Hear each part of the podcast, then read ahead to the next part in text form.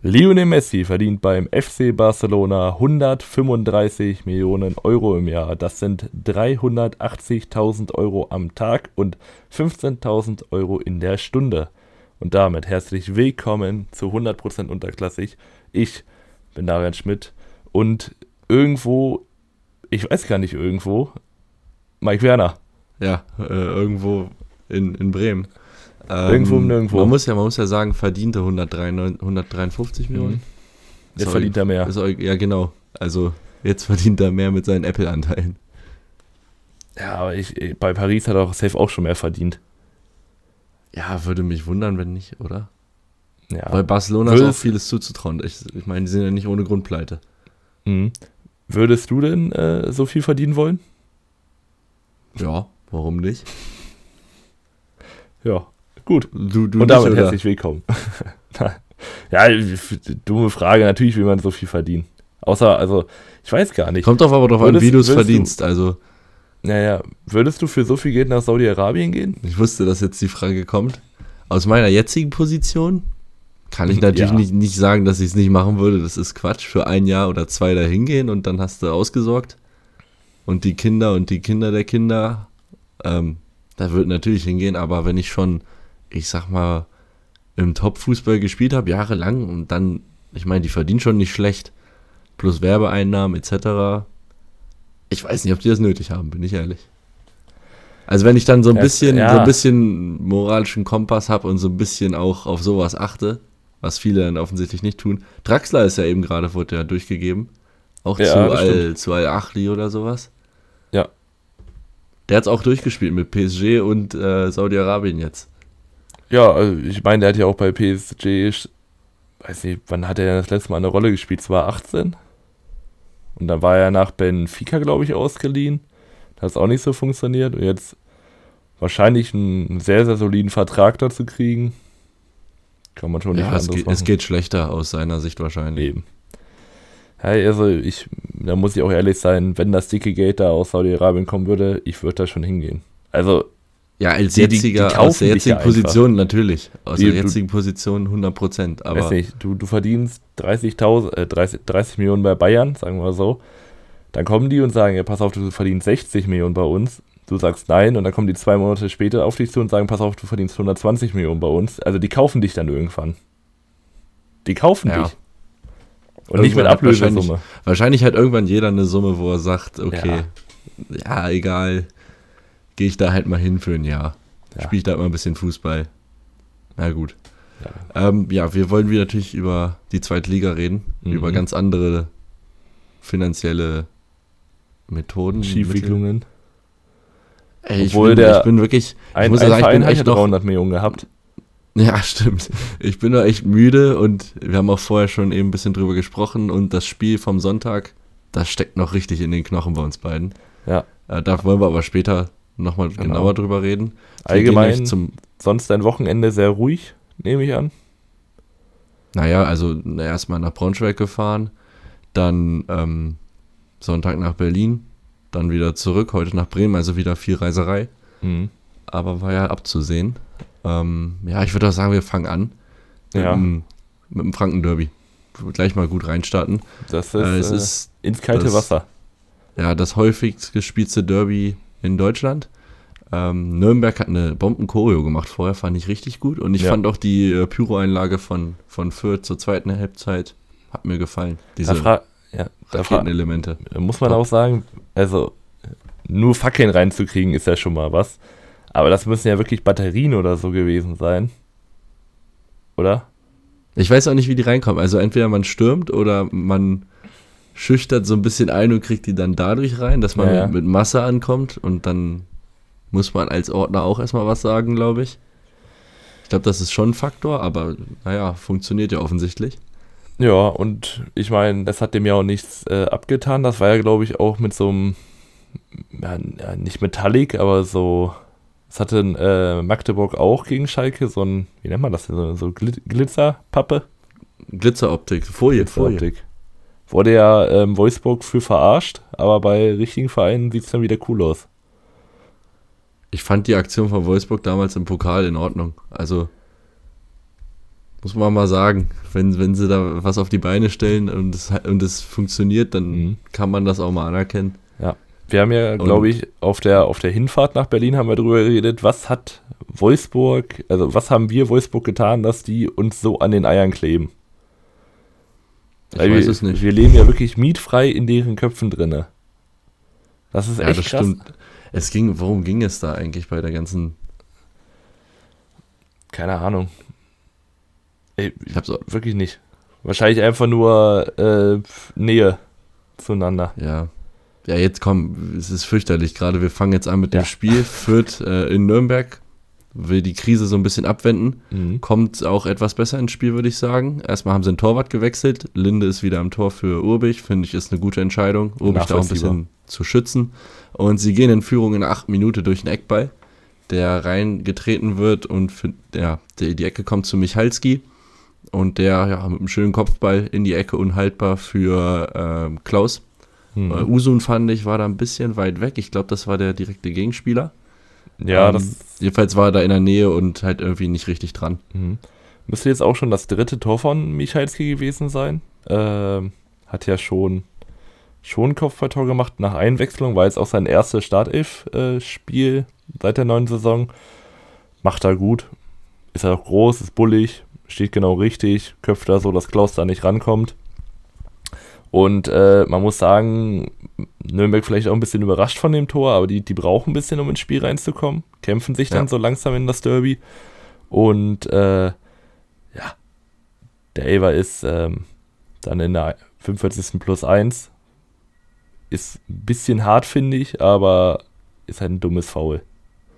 Ich würde auch sagen, äh, komplett unnötig. Die Flanke kommt äh, auf den zweiten Pfosten, das Foul ist am ersten Pfosten ja. von ähm, Kiyomo Hm. Und äh, ich finde es okay, das zu pfeifen, weil es halt ein Halten ist und das ist völlig unnötig. Und hm. der Gegenspieler fällt natürlich dann zu Boden.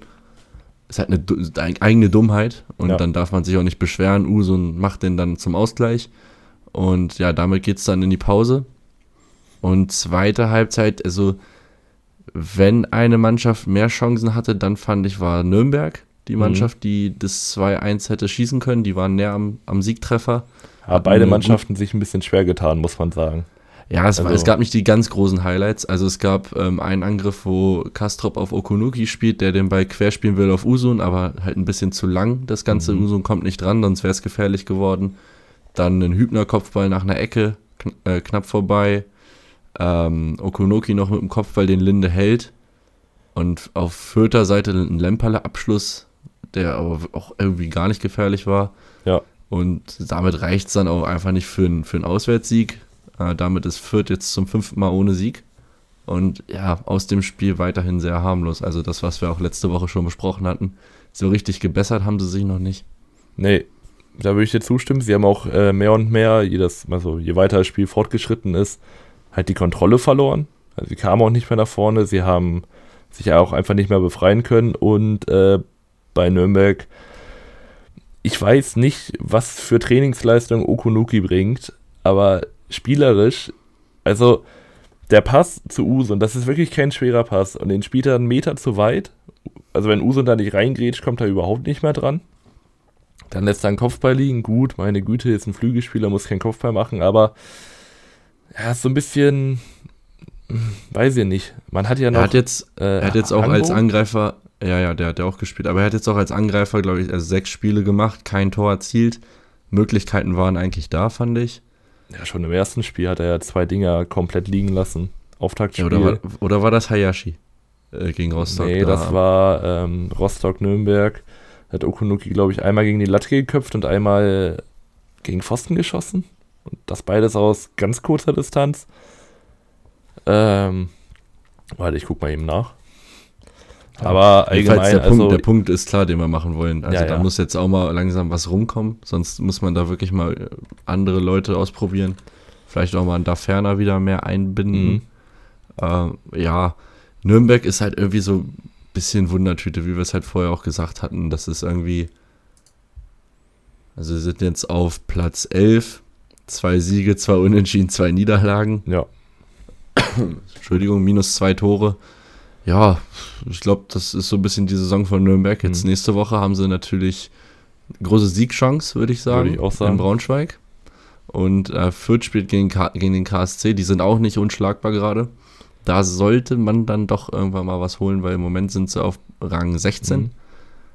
Und ähm, ja, um da nicht ganz den Anschluss zu verlieren, weil ich glaube, die Mannschaften davor, die werden jetzt auch punkten. Ja. Relativ konstant. Also Hertha, Paderborn, Schalke, ich glaube, da werden schon Punkte kommen und dann hast du halt eine relativ schnelle Lücke, die du dann nicht haben willst. Fürth ist dann aber auch wieder heimisches Publikum, ne? Wahrscheinlich, wenn es ja, Fürth spielt zu Hause. Ja, muss man gucken. Auch, also KSC kommen wir später noch zu, auch jetzt nicht in der Top-Verfassung, stünde ja auch, glaube ich, noch ein bisschen raus mit seiner Handverletzung. Also wenn man da was machen kann, dann wirklich nächste Woche, weil sonst wird es auch so langsam eng vor Zorniger, denke ich. Weil, wenn nicht, irgendwann. Es kommt auch so ein bisschen drauf an, wie man sich genau. präsentiert. Das ist, spielt ja immer mit rein, aber wenn man es jetzt natürlich, ich sag mal, gegen Nürnberg jetzt im Derby einen Punkt auswärts zu holen, ist, denke ich mal, immer schon in Ordnung. Ja. Sie haben jetzt auch nicht, sie haben ja auch leidenschaftlich gespielt und auch eigentlich relativ gut gestanden, kann man ja schon ja. sagen. Und vorne muss man ihm vielleicht ein bisschen Zeit geben. Weil es sind, also ein hm. bisschen neu zusammengesetzt ist es ja. Ache fehlt, also ein bisschen Zeit würde ich ihn eigentlich noch einräumen. Sie haben ja eigentlich viele Leute verloren, auch Marco John, der bis jetzt auch überhaupt genau. nicht ersetzt werden konnte. Ähm, ja, führt, bleibt weiter interessant. Wir haben es, wie schon gesagt, beide nicht vorher gesehen, dass es so schlecht läuft. Kommen wir aber zum anderen Verein, wo wir nicht dachten, dass es so gut läuft, die jetzt aber wieder mit einem Rückschlag umgehen müssen. Und zwar Wien Wiesbaden war bei Paderborn zu Gast. Und eigentlich geht alles für Wien Wiesbaden relativ gut los, weil in der 20 Minute ist ein ganz schneller Angriff über links. Goppel startet durch, spielten dann äh, scharf hinten auf den zweiten Pfosten auf Froese. Ähm, Froze, glaube ja, ich. Froese. Aber nicht Fröse, Fröse, das ist Kanadier, glaube ich. Das ist ja, nicht ist, Fröse. Äh, ist, ist Froze. Und er steht da, macht das 1 zu 0, wird lange auf Abseits überprüft, war es im Endeffekt nicht. Und ähm, ja, eigentlich macht Wiesbaden genau das, was sie die ganzen anderen Spiele schon gemacht haben. Sie stehen hinten erstmal gut und nutzen dann vorne ihre Chancen, lassen dann aber auch ein paar Dinger liegen, wo man sich denken muss, wie ja. geht der nicht rein? Ja, also ich muss erstmal zur ersten Halbzeit von Wiesbaden sagen, dass sie es genau so auch geplant hatten, glaube ich. Mhm. Weil Paderborn ist ja schon eine Mannschaft, wenn du die erstmal spielen lässt, sind die auch sauschwer zu stoppen. Und das haben sie richtig gut gemacht. Also Paderborn hatte bis auf eine platte Chance ja. Vor der, kurz vor der Halbzeit gar nichts. Und dann führt man 1-0 mit dem einen Konter. Also genau so, der, so stand das in der Kabine an der Tafel, 100 Prozent. Und eigentlich hätten sie es veredeln können, kurz nach der Pause, mit dem ähm, Langball von Stritzel, wo Muslio, der Innenverteidiger von Paderborn, einmal völlig drunter durchsegelt. Also das ist fürchterlich. Das ist auch kein guter Transfer Und, gewesen. Nee, überzeugt mich auch noch nicht. Äh, dann, ja, Froze, der den Ball zu Bretagne querlegt und wirklich aus elf Metern kein Gegenspieler weit und breit. Das Tor war auch halb leer, würde ich ja. mal behaupten. Es ist Jagt er den über, über die Wellblechhütte. Ja, das ist aber nicht, äh, in Paderborn. nicht das erste Mal, dass Bretagne so einen liegen lässt. Gegen Nürnberg hatte er es ja auch schon. Ähm, ich glaube, in dem Spiel nochmal hinten raus und gegen, beim Schalke-Spiel war er es, glaube ich, auch. Wo er in der 19. plus ja, 6 nochmal eine, eine Chance hat.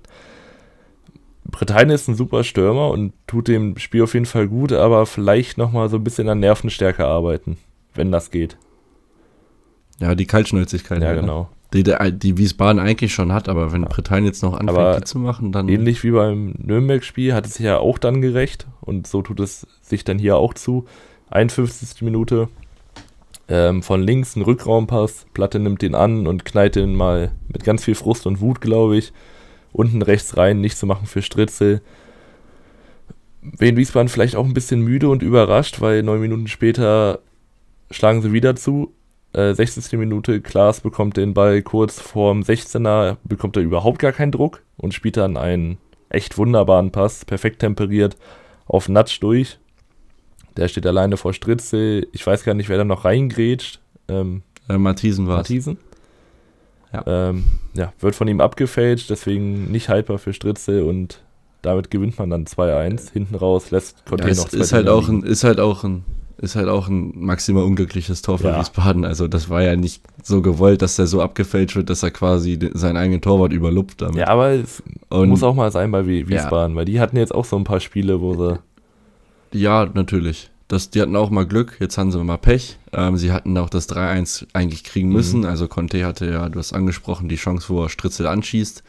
Danach macht das eigentlich alles richtig, umkurft Stritzel ja. äh, und dann rutscht da Carstens rein und im Grätschen mit dem Kopf irgendwie rutscht er noch halb gegen den Pfosten. Das war schon eine geile Aktion. Das, das war ihm. stark. Aber äh, hat halt leider, also diesmal nicht gereicht. nichts gebracht am Ende. Ball war zwar nicht drin, aber ähm, mhm. Ja, Goppel hat die letzte Chance für Wiesbaden. Äh, Hut hält den aber und somit gewinnt Paderborn dann auch und äh, kann sich da etwas befreien. Wir hatten sie ja auch letzte Woche als kriselndes Team ausgemacht. Und ich würde sagen, das war nicht das schönste Spiel. Man hat aber ein den Matchwinner gehabt mit Klaas, äh, Assist und Tor gemacht und dann irgendwie dreckig halt einfach gewonnen. Ja, man hat vor allem eine Reaktion gezeigt, wie es jetzt, ähm, wie ist er? Dan David Wagner von Schalke David Wagner äh, sagen würde. Wie, also ja, wie du es meintest, sie bekleckern sich hier nicht mit Ruhm. Sie haben auch immer noch mal Probleme hinten so wie vorne, aber ist glaube ich auch wichtig für die Mannschaft und für den Kopf jetzt auch, so ein Spiel gewonnen zu haben, vor allem gegen eine, man muss ja sagen, formstarke Mannschaft die auch sehr, sehr schwierig zu bespielen ist. Ähm, ob das jetzt was freisetzt, ist eine andere Sache, aber es bringt auf jeden Fall ein bisschen Luft rein. Vor allem auch für Kwasniok. Ja, auf jeden Fall, weil nächstes Spiel auswärts, äh, auswärts Paderborn, auswärts Magdeburg oh. ist, äh, ist schwer. Und dann haben wir natürlich auch noch den Kracher, auf den wir alle gewartet haben nächste Woche. SVW in Wiesbaden gegen SV Elversberg. Oh, ja. Da freuen wir uns auf jeden Fall schon Ein drauf. Leckerbissen. Ähm, tabellarisch natürlich Wiesbaden absolut okayer Saisonstart, also super. Acht Punkte, sechs Spiele. Die beiden sind doch bestimmt auch in der Samstagskonferenz, oder? Ähm, jetzt stellst du mir natürlich Fragen. Ja, ja gucke mal. sind sie. Ah, herrlich. Ich kann nächsten Samstag gar nicht gucken, also ich kann auch nicht, bin auch nicht im Stadion. Mhm. Wir spielen ja gegen Nürnberg Samstag. Ich spiele nämlich zeitgleich um, oder um 14.30 Uhr. Das heißt, ich kann so vielleicht die ersten 15 Minuten gucken. Ja, gut. Na, super. Ich weiß gar nicht, was besser ist, im Stadion zu stehen oder, oder sich das nicht angucken zu müssen. Ich weiß es nicht. Ich auch noch nicht. Das Schöne ist, man, man, kann, man kann dann nicht nur auf dem Handy gegen irgendwelche Leute schreien, sondern dann im Stadion vielleicht auch dann mit ein bisschen ja, Stimmgewalt gegen gewisse Aktionäre bei Braunschweig da was gegen sagen. Um jetzt mal ja. keine Namen zu nennen. Peter Vollmann. Jo, damit gehen wir auch zum Samstag mhm. dann. Und da haben wir erstmal mittags drei interessante Spiele, würde ich sagen. Kannst dir eins aussuchen. Boah, ich. Ne, hast du mich jetzt natürlich gut erwischt. Ähm, ich würde erstmal zum anderen Derby gehen. Okay, zum ähm, Südwest. Ja. Pfalz-Baden-Derby oder wie man auch immer ähm, das beschreiben will. Ähm, ja. Karlsruhe spielt gegen Lautern. Genau. 1-1. Derby für meinen Mund auch, weil ich verwechsel ja ganz gerne mal die beiden Vereine. Ähm, Karlsruhe.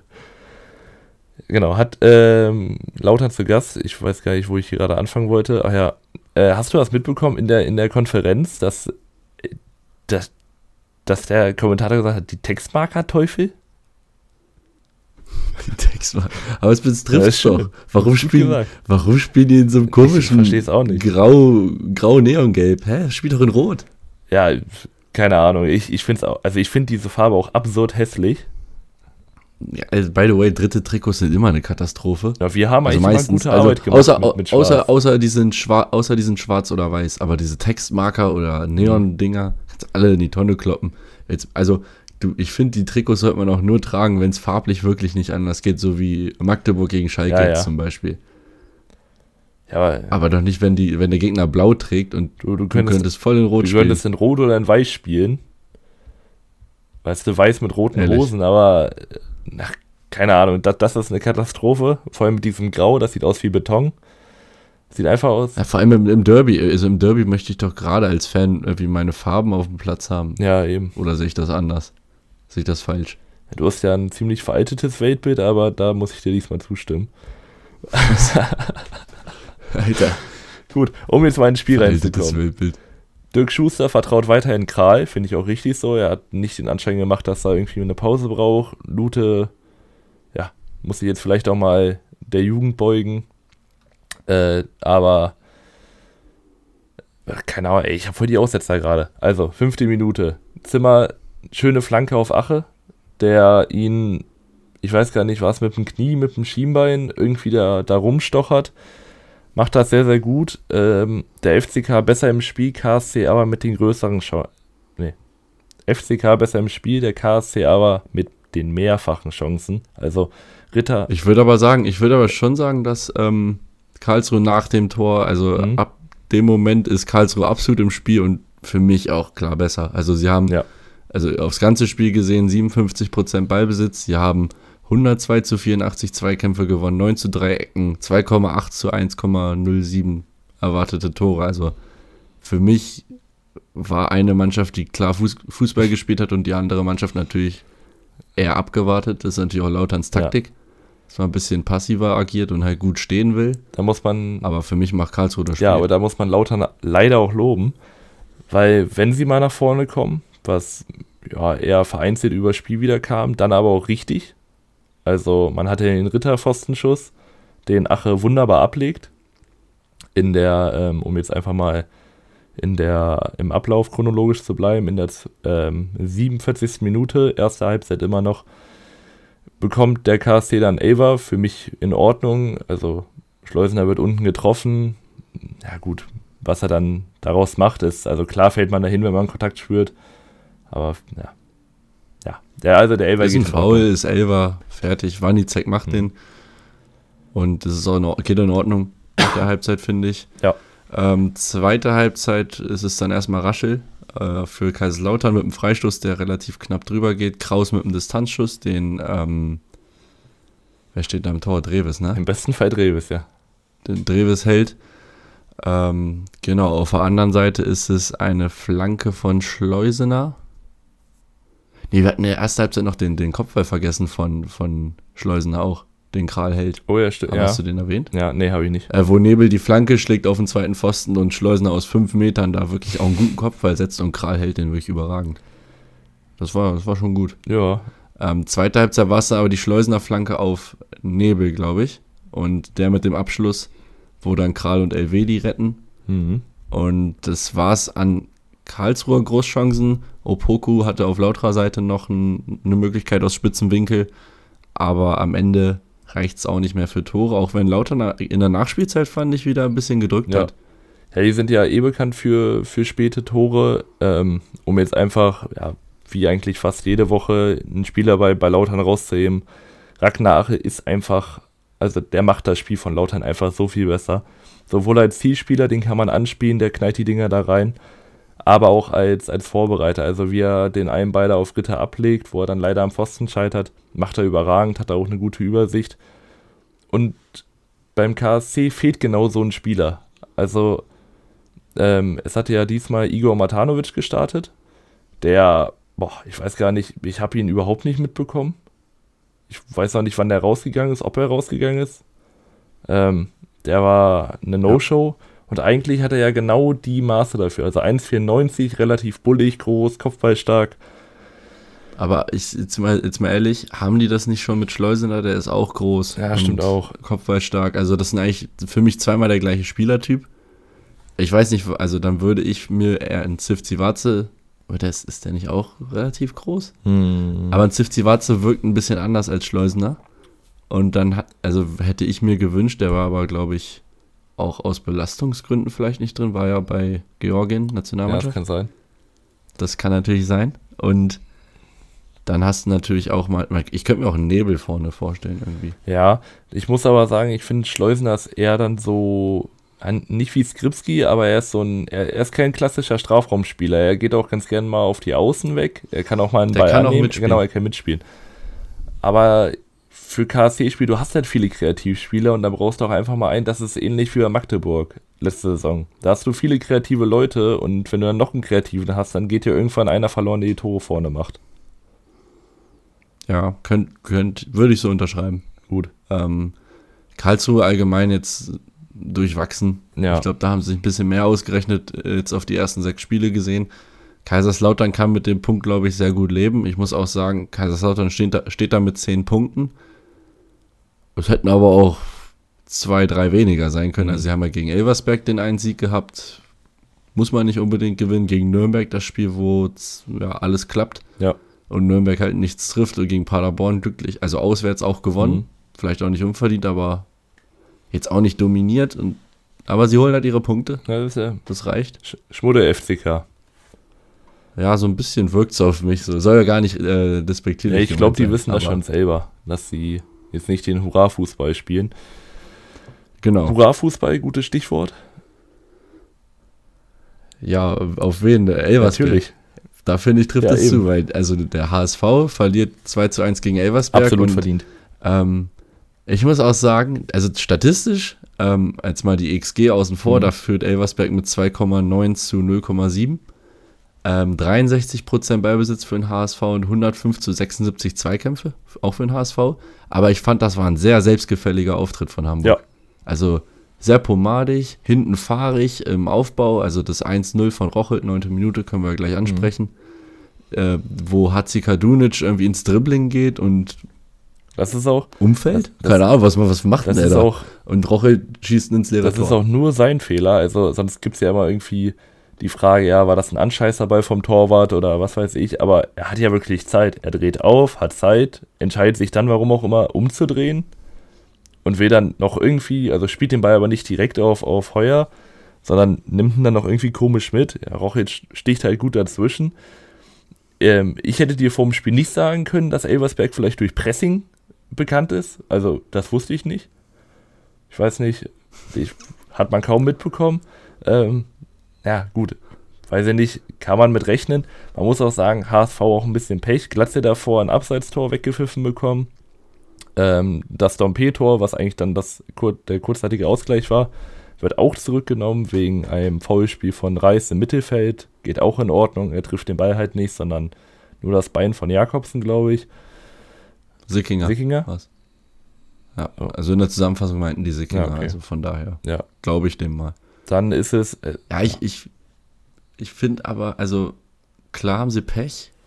Sie haben aber auch einfach zu viel den Ball hin und her geschoben. Mhm. Und äh, also erst gegen Ende wurde es richtig gefährlich. Ansonsten war das halt irgendwie, so, wirkte so ein bisschen pomadig einfach. So ein bisschen so, ach ja, wir haben ja jetzt Rostock geschlagen, wir haben davor überzeugt. Jetzt schlagen wir Elversberg auch. So hat das Klein, Kleiner Arroganzanfall. Ja, so ein bisschen. Ja. Dann hast du äh, Tim Walter draußen, der, der auch mehr mit dem Schiri beschäftigt war, glaube ich, als mit dem Spiel. Mhm. Also halt viel am Lamentieren. Also er lamentiert oft und viel, aber in dem Spiel fand ich es sehr extrem. Ja. Vor allem ist halt ein Abseitstor oder das war halt ein Foul. Was, was willst du denn da machen? Ja, eben. Vor allem, also, also er, er trifft den Bayern nicht. Und dann ist es auch unstrittig zu sagen, ja, ist aber ein Körpereinsatz. Nein, das ist nicht, weil er unten das Bein wegzieht. Ähm, um jetzt einfach mal drin zu bleiben, Elversberg spielt sich in einen kleinen Rausch, kann man fast sagen. Kurz nach der, also in der 60. Minute nach Wiederbeginn ist es eine wunderschöne Kombination. Also Elversberg kann da wirklich kombinieren, wie sie möchten. Spielt sie dann links raus auf ähm, Rochit, müsste das sein, der ihn dann scharf reinbringt ja. auf Schnellbacher. Der steht da, wo, ja, wo halt ein guter Spieler stehen muss. Macht das 2-0. Und dem HSV fällt bis zum, zum Anschlusstor auch eigentlich nichts ein. Dann ist es halt ein, ein kleiner. Aber sie müssten halt, sie können ja erstmal froh sein, dass sie nicht 3-0 hinten liegen. Das stimmt. Weil ähm, Elversberg eine Riesenchance hat durch äh, Fagier, der da Fande Bremp komplett einkaufen schickt. Mhm. Und dann den Innenpfosten trifft und dann im Nachschuss Shahin noch, äh, der dann noch abgeblockt wird. Da steht, da hätte es eigentlich schon 3-0 stehen ja. müssen. Ja. Wäre auch okay. Ja, und dann werden sie so. Also vielleicht auch ein Tor zu hoch, aber ja, genau. verdient wäre es. Äh, in der 89. Minute, eben gerade schon angesprochen, ist es dann Haier, der sich aus knapp 18 Metern an Herz fasst und den sehr, sehr gut aufgelegten, das muss man auch echt sagen, äh, Christoph auch überwinden kann. Und in der 90. plus 6 ist es dann der angesprochene Christoph, der mit einer Dreierparade ja, den Sieg festhält. Erstmal gut das Bein rausgeholt gegen, gegen Glatze, dann schnell reagiert, auf den Beinen gewesen, ähm, wirft sich noch in den Schuss von Reis und steht dann, glaube ich, vor Ferrei äh, dann nochmal aus Königsdörfer. Hm? Königsdörfer. Also der, der zweite Schuss kam von Nemeth. Achso. Und äh, also La Quelle ist immer die Zusammenfassung mhm. jetzt. Königsdörfer äh, war der dritte ja, okay. Abschluss. Vorher fand ich noch eine sehr gute Kombination von Ferrei und Glatzel, der Doppelpass. Mhm. Auch schön zurückgelegt von Ferrei. Und äh, ja, letztendlich geht der Ball aber nicht rein und es wäre nicht verdient gewesen, finde ich. Fänd, also fände ich auch nicht. Ähm, als Ferrei reinkam, der hat, finde ich, nicht so viel spielerisch äh, geleistet, aber er, hat viel, also er ist viel gelaufen, viele Zweikämpfe geführt, auch aufgerieben. Also man hat gemerkt, er, er wollte wirklich nochmal natürlich das 2-2 rausholen. Ähm, das hat aber auch so ein bisschen beim HSV gefehlt. Also da hat irgendwie so der letzte Wille nochmal gefehlt. Ja, also bis zum 2-1, danach gingen nochmal alle Lampen an, ja, glaube ich. Gut. Also so in der Nachspielzeit nochmal, aber davor war das halt irgendwie so Einheitsbrei. Ja. Wie wir jetzt gesagt haben. Ähm, ich finde, Elversberg müssen wir natürlich loben. Also dieses Kombinationsspiel, was sie teilweise drin mhm. haben, auch dieses eine Tor, was aberkannt wurde wegen Abseits, wunderschön rausgespielt. Das zweite Tor war auch sehr gut gemacht. Das Umschaltspiel läuft. Dann haben sie mit Rochelt gerade einen, der super in Form ist. Christoph auch. Hinten, Christoph hinten. Extremer Rückhalt, nicht nur in dem Spiel, sondern auch in den Spielen davor immer wieder. Also gegen den FCK auch lange offen gehalten, mit ein paar guten Paraden. Ja. Dann haben wir jetzt, ja, Elversberg mit dem ersten Heimsieg in der zweiten mhm. Liga. Und äh, nächste Woche, wie gesagt, äh, spielen sie gegen Wiesbaden auswärts. Und ja, der HSV hat auswärts, muss man doch schon sagen, eine Pflichtaufgabe mit Osnabrück. Mhm, ja, schon. Kann man, kann man so formulieren, würde ich sagen. Und ja, da müssen sie das abstellen und wieder ein bisschen mehr wieder auf dem Boden ankommen und äh, Leistung zeigen. Mhm. Gutes Stichwort, denn auf dem Boden geblieben und Leistung gezeigt hat nämlich Fortuna Düsseldorf, wenn du nichts mehr hast.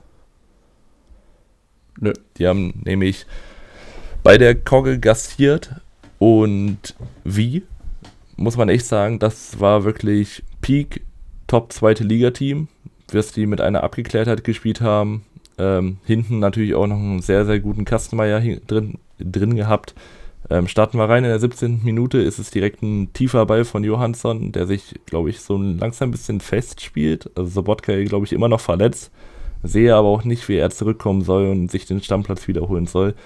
Bei so einer Qualität auch offensiv. Ähm, spielt gut in ja. die Tiefe. Zoles macht das sehr gut. Knight hat ein bisschen zu passiv, zieht nämlich in die rechts rein, ähnlich wie, wie Robin damals, nur von der anderen Seite. Hinten langes Eck. Nichts zu machen für Kolke, aber wenn jemand schuld ist, dann Neidhardt, weil er ein bisschen zu passiv dran ist. Ja, wir hatten das ja auch schon ein paar Mal angesprochen. Ich finde das auch immer hart als Verteidiger, mhm. weil man will halt ein bisschen auch, man will ja erstmal das Tempo rausnehmen. Du kannst nicht aggressiv draufgehen, weil dann ist es halt also entweder läuft er vorbei oder du faulst ihn meistens. Das ist halt schwer zu verteidigen, aber irgendwie muss man es halt auch verteidigen. Ja. Klingt ja jetzt ganz ja. doof, aber ich. Ähm, ist jetzt kein Bock wie, wie, wie Hatzi Kadunic vorm 1 nee. beim HSV, aber das hat, man sieht halt nicht gut das aus. Das hat mein Trainer früher immer zu mir gesagt. Also ich habe ja lange Innenverteidiger gespielt und ich bin früher immer sehr aggressiv rausgeschoben. Da meinte er, wenn ihr vor allem in Unterzahlsituationen seid, dann erst Zeit, dann den Raum und dann den Ball. Also Zeit rausholen, damit alle wieder zurückrücken können. Dann den Stürmer oder so auf die Außen drängen, damit er halt weniger Anspielmöglichkeiten hat oder nicht so frei wird im Anspiel. Und dann im besten Fall natürlich den Ball wiederholen. Und eigentlich macht das Neidhardt, aber was Solis da macht, das halt extra klasse. Ja. Ähm, Hansa bekommt in der ersten, oder vor allem in den ersten 35 Minuten fast gar keinen Fuß mhm. auf dem. Boden. Also äh, Düsseldorf spielt das richtig stark. Ja. Pröger hat eine Flanke, die auf die Latte fällt, das war es auch. Äh, 35. Minu Minute erhöht Düsseldorf dann durch André Hoffmann. Das ist eine Ecke, die reinkommt. Ähm, der Ball, ja, mit so ein bisschen Glück kommt er zu Device, der noch vorm Aus rettet und zurücklegt auf Hoffmann. Und der aus kurzer Distanz unter die Latte unhaltbar. Und der Düsseldorfer Standardstärke haben wir schon oft ja. gelobt. Hier wieder, Ecke. Ähm, ja, kann man einfach nur loben. Mhm. Ähm, und Rostock macht dann noch einen wichtigen Anschlusstreffer vor der Pause, 45. Minute von äh, Jasper van der Werf. Äh, ist auch ein Eckball, der kommt. Ähm, irgendwie durcheinander im Strafraum mhm. und äh, Van der Werf fällt so ein bisschen das Knie rein, glaube ich, ich glaub, und der Ball kullert ins genau. Tor. Bachmann bringt ihn, glaube ich, aufs Tor. Van der Werf ist dann, ich glaube, Vorderweiß am Ball. Ich habe mir aufgeschrieben, kulleriges Tor. Ich weiß gar nicht, ob es das Wort gibt, aber ich finde, das trifft es eigentlich ganz gut. Also der kullert irgendwie ganz komisch rein, ist so ein bisschen äh, unsauber. Also reingemeiert. Hm? Reingemeiert, Reinge, reingemeiert, sehr schön. Reingemüllert. Ja, Reingemüllert. doch, das, das, ist, ja, das ist ein typisches Müllertor Ja, irgendwie. und dann steht er da, weißt du? Der Müller hat sich, glaube ich, noch nie bewegt beim Jubeln. Ja, so, so ein Sprung, Beine so, Ja, so genau. e- etwas breiter und die Arme beide, so, so beide Fäuste nach oben. Das ist wirklich dieser Mann. Gut, ähm, ähnlich wie Müller wollte es dann auch Perea machen, lässt aber eine Riesenchance liegen. Das hat mich ein bisschen an, ich glaube, das war 2018 gegen England. Nee, ähm, EM. 2021, Ja. England gegen, gegen Deutschland, wo Müller in der 90. glaube ich den Pfosten trifft. Auch so ein Konter. Und Perea, ich weiß gar nicht, hat er sich selber angeschossen? Äh, ist er ganz kläglich vorbeigegangen dabei. Ja, äh, vorher war noch De Weiß, der bei dem langen Ball nicht so gut Mhm. aussieht. Also so ein bisschen vorbeilatscht. Da haben sie natürlich Glück, dass äh, der Ausgleich nicht fällt. Allgemein muss man Hansa auch für die Reaktion loben in der zweiten Hälfte. Die war richtig Ja. gut. Haben sie auch äh, Druck ausgeübt, Torgefahr gehabt. Düsseldorf stand relativ tief. Ähm, Dressel hat einen Fernschuss aus 23 Metern, der an Pfosten geht. Und dann am Ende quasi die entscheidende Szene im Spiel. Bachmann mit dem Kopfball nach einer Ecke. Und Kastenmeier fischt den mal sowas von Mhm. überragend raus. Und dann ist es im Gegenzug ein Konter und äh, Niemic bekommt den Ball auf äh, rechts außen. Und der erste Kontakt von Niemic ist so katastrophal schlecht. Der springt ihm zwei Meter vom Fuß weg und der hat halt Glück, dass er irgendwie noch den Ja. Ball irgendwie vorbei bekommt am Gegner. Und dann der Abschluss ist dann gut, links unten, rechts unten, Mhm. sorry, rechts unten vom Schützen aus. Ja, 88. Minute zum 3-1 die Entscheidung. Und ja, damit ist Düsseldorf auch neuer Spitzenreiter nach sechs Spielen. Ja, und nach diesem kleinen Einbruch gegen Paderborn finde ich gut, dass sie sich jetzt gefunden haben, auch mit dem, mit dem Personal, was sie jetzt auflaufen lassen. Also ein Vermey spielt sich immer mehr rein, Zole spielt sich rein, Johansson ist da schon drin, ein ähm, Siebert kommt zwar von der Bank, also ich habe ja ein klein, kleines Fable für Siebert seit dem Viktoria Köln-Spiel da gegen, gegen Lautern. Ein bisschen unsauber gewesen, auch ein bisschen nervös, hat glaube ich ein, zwei Mal über den Ball gelatscht. Ähm, ich weiß nicht, ob das. Ich glaube, das, ich glaub, das muss man ihm noch einbauen. Ja. Also ich, da ist halt noch ein junger Spieler und äh, muss da noch ein bisschen Ja, reinwachsen, und- glaube ich. Aber das Potenzial, denke ich, ist da. Ja, eben. Ähm, deswegen ist einfach, also ich muss sagen, ist einfach eine sympathische Mannschaft. Ja, aber sehr stabil. Also ich glaube, Düsseldorf wird bis zum Ende da oben mitmachen. Ja.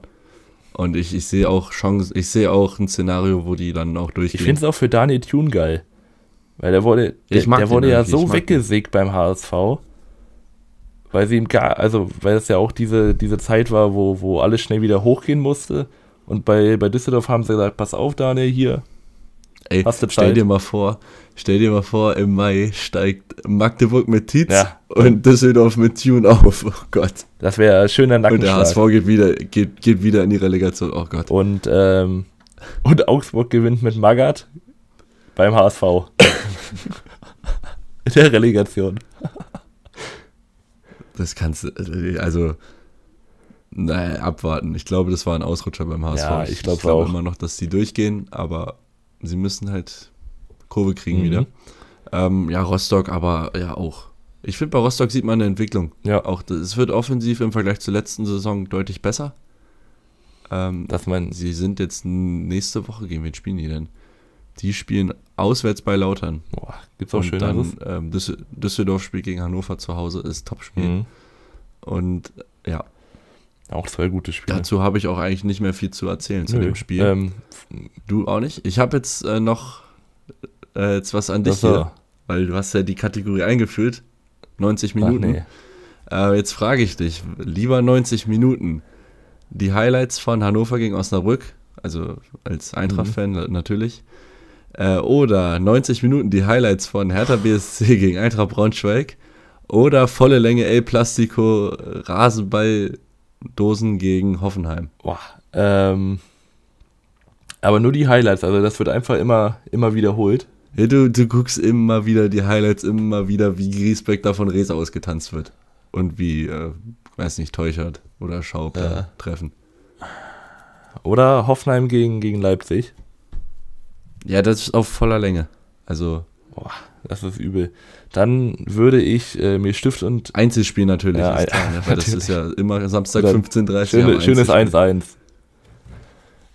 Ja, genau, irgendwie sowas. Ähm, ich würde mir einen Stift und Papier beiseite legen und mir nochmal die ganze, also 90 Minuten lang Highlights von Braunschweig angucken und mir dann alles aufschreiben, was nicht gepasst hat und das dann mit Name und Adresse äh, an, an Braunschweiger Geschäftsstelle schicken. Dann mache ich. Okay. Oder ich mache eine Präsentation, meinetwegen auch. Hier mit, mit Vertonung, mit, mit drüber sprechen. Zeige ich dann. Okay. Ich, also, ja, da, da habe ich dem Verein dann auch was Gutes getan. Okay, und dann äh, auf Platz 2 hast du da auch? Ja, das ist, das ist natürlich Pest gegen Cholera. Ähm,